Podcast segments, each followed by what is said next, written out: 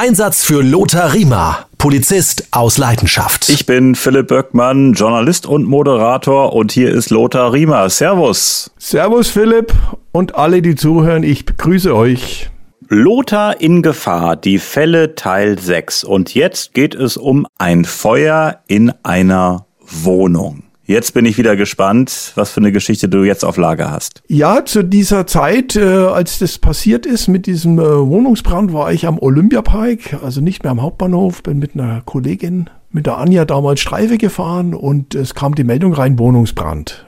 Dann sind wir da hingefahren und äh, sind dann zu dem Haus gekommen und dann kam schon aus dem Fenster qualmmotzmäßig raus und äh, also so habe ich das jetzt äh, in Erinnerung, das war in den äh, Anfang der 90er Jahre, soweit ich mich da noch entsinnen kann. Jedenfalls sind wir in, die, äh, in das Gebäude reingegangen, es war ein Mehrfamilienhaus und als erstes ähm, sind wir durch alle ähm, Parterre, erster Stock, zweiter Stock, dritter, ich glaube vier Stockwerke waren's und haben überall an der Tür geklopft, ganz laut und geschrien, Feuer bitte äh, raus dass die Leute das Haus verlassen, weil wir nicht wussten, natürlich äh, gibt womöglich noch eine Explosionsgefahr oder was auch immer. Also äh, sehr laut, was ich noch, da habe ich mit meiner MacLight, mit der großen schwarzen MacLight an die Tür geschlagen und habe dann geschrien, raus, Feuer, hier ist die Polizei. So, und dann ist etwas passiert, was man eigentlich normalerweise so nicht machen sollte.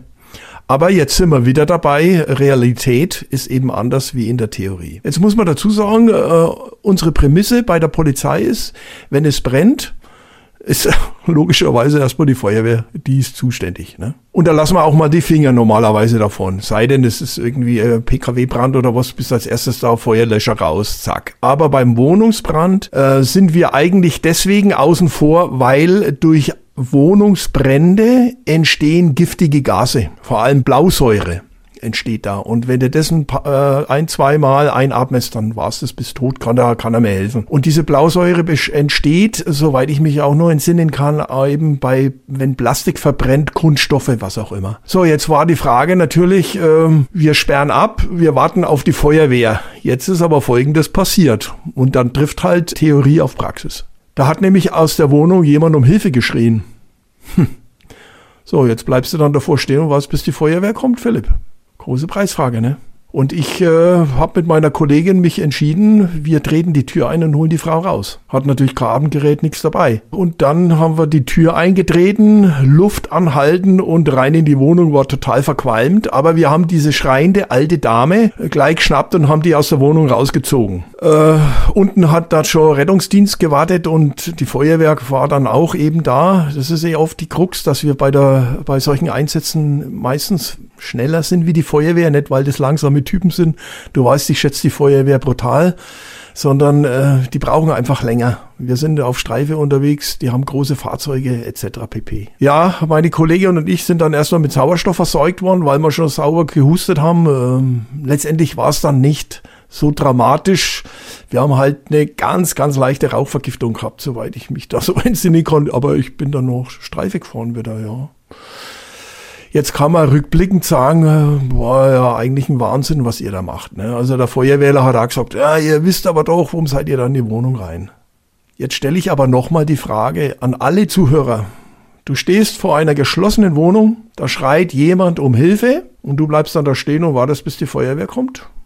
Wenn du das tust, ja, es ist okay, es konnte auch rechtlich niemand. Die Frage ist aber doch immer, was, wie, sehe ich es selber und wie mache ich es dann mit mir selber aus? Kann ich damit leben, dass die Frau notfalls gestorben oder wäre oder erstickt wäre und naja, die Feuerwehr kommt halt und ja, es ist ja nicht meine Aufgabe? Oder muss ich mir dann sagen, wärst du reingegangen, hättest du vielleicht noch retten können? Ne? Das ist eine ganz, ganz schwierige Frage. Und eins will ich hiermit auch mal ganz deutlich sagen wenn jemand die Entscheidung trifft, nicht reinzugehen, dann respektiere ich das und dann bin ich der Letzte, der sagt, was bist denn du für einer? Überhaupt nicht. Diese Dinge muss man individuell immer mit sich selbst ausmachen. Und es steht einem nicht zu, andere Kolleginnen und Kollegen äh, zu kritisieren, äh, schlaumeierisch dann daherzureden. Äh, das ist mir in dem Fall nochmal wirklich ganz wichtig und deswegen war es auch wichtig, dass ich mich da mit meiner Kollegin abgesprochen habe und wir dann da rein sind. Weil das hätte auch in die Hose gehen können. Ne? Da liegen dann drei tot vielleicht da. Ne? Die alte Dame und zwei Polizisten.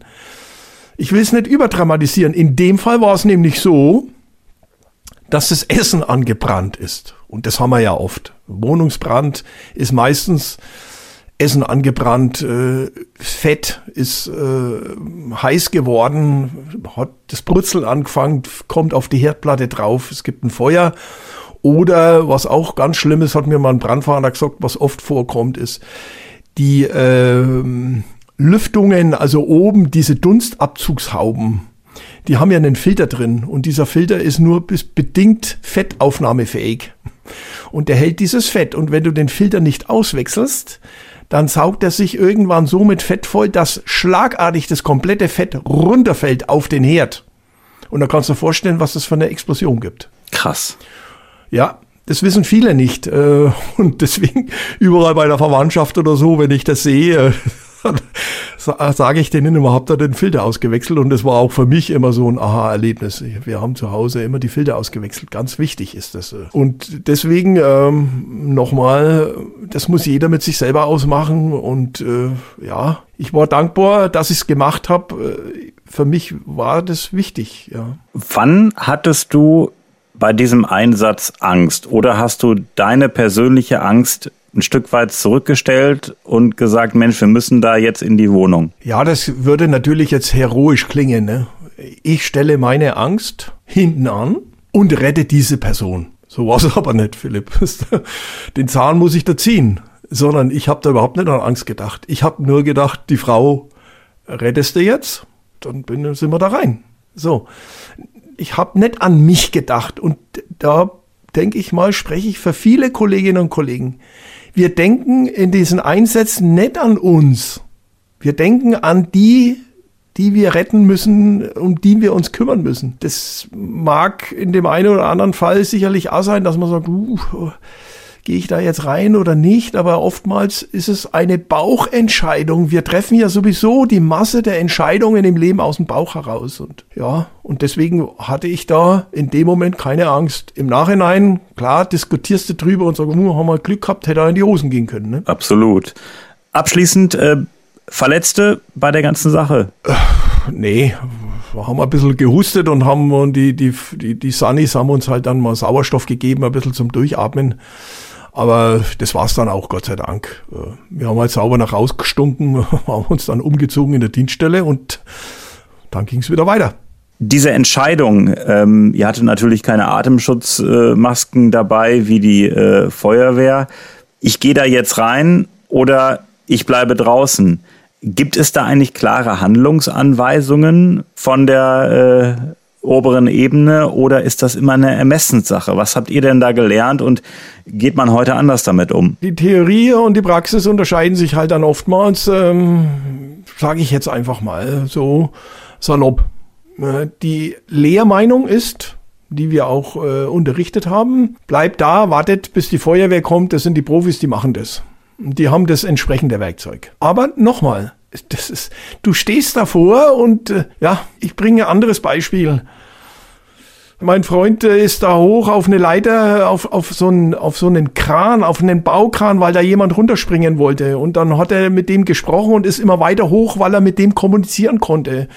Äh, theoretisch könnte man sagen, spinnst du eigentlich? Äh, der da oben hat ihm auch noch versucht runterzuschubsen. Aber äh, das, theoretisch, ich bin doch kein Kletterer und kein gar nichts, da müsste man vielleicht warten, bis die Feuerwehr kommt, ja.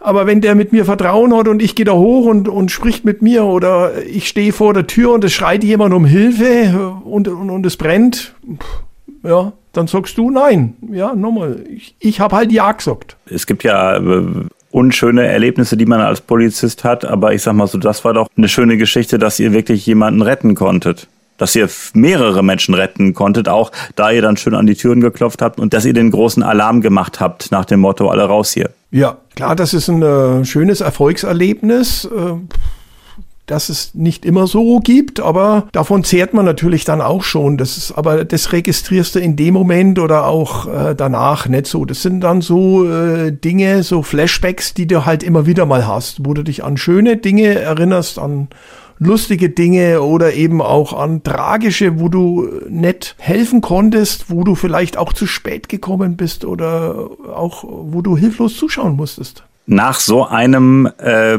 Vorfall wie diesem Feuer, kam da denn irgendwie ein Dankeschön äh, der Bewohnerin, die ihr da rausgeholt habt? Äh, oder ist das dann eher selten in solchen Fällen? Ja, das ist äh, selten. Und das erwarten wir auch nicht. Äh, in dem Fall war es es nicht, aber ich habe schon auch die eine oder andere Dankes-E-Mail äh, oder früher Schreiben bekommen oder halt hat jemand eine Flasche Wein oder was auch immer oder Pralinen vorbeigebracht. Das gibt's natürlich schon, ja. Das, äh, das freut einem dann umso mehr, aber das erwarten wir nicht und äh, ja, in dem Fall, die, das war eine alte Dame, die hat auch gar nicht gewusst, welche Polizisten haben mich denn da jetzt rausgezogen und was ist denn hier überhaupt los und so weiter. Also, nee, nee, das, das war es. In dem Fall jetzt nicht. Aber es ist, heißt ja immer so schön, also so eine Aussage, ich habe ja nur meinen Job gemacht. Und das trifft es ja vielleicht auch, dass man auch gar nicht erwartet, jetzt irgendwie äh, eine Ehrung zu bekommen oder ein großes Dankeschön. Man macht halt seinen Job. Ja, wobei schon, Philipp, ich meine, die Frage ist immer, wie mache ich meinen Job? Ne? bringe ich da eben äh, eigene Ideen, eigene Gedanken eben auch mit rein oder äh, springe auch mal über meinen dienstlichen Schatten. Ich könnte ja, äh, oftmals könnten wir uns ja hinter dienstlichen Vorschriften ja schön verstecken. Ich sag dir ja, äh, Philipp, die Polizei oute mich jetzt mal, ne?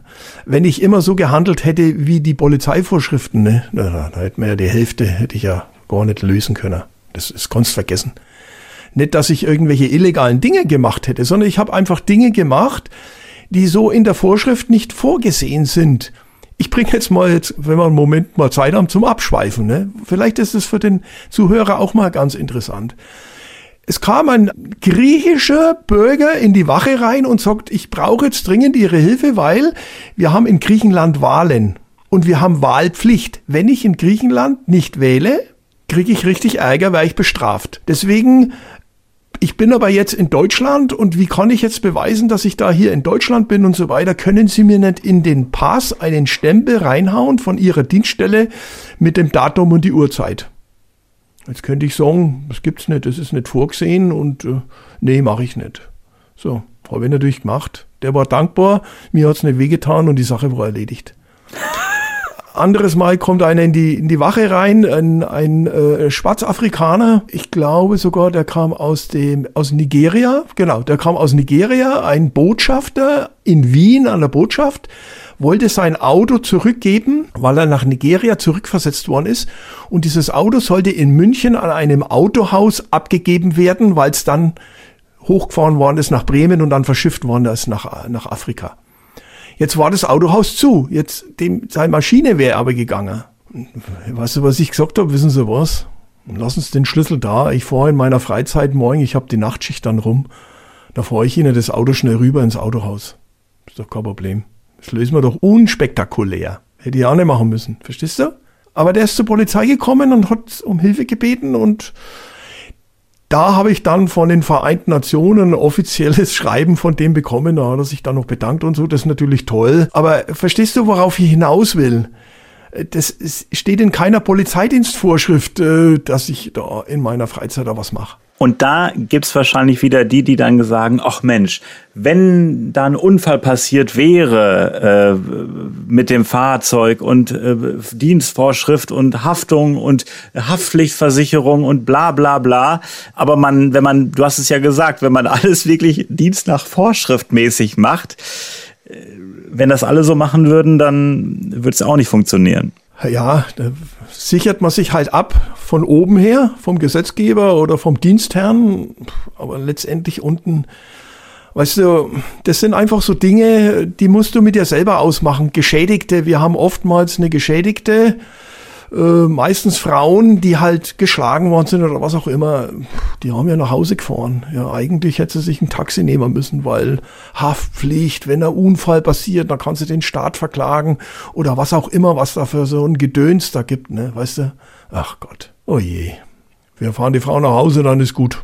Wir waren beim äh, Feuer in der Wohnung, äh, sind dann ein bisschen äh, herumgezogen äh, ja. in andere Themengebiete. um die Häuser. um die Häuser. Lothar in Gefahr, die Fälle Teil 6. Wir freuen uns über Bewertungen, unter anderem äh, gerne bei Apple Podcasts oder bei Spotify. Also bewerten Sie gerne diesen Podcast. Und äh, Lothar ist an dieser Stelle entlassen. Vielen Dank und bis zum nächsten Mal. Macht es gut. Philipp, Servus.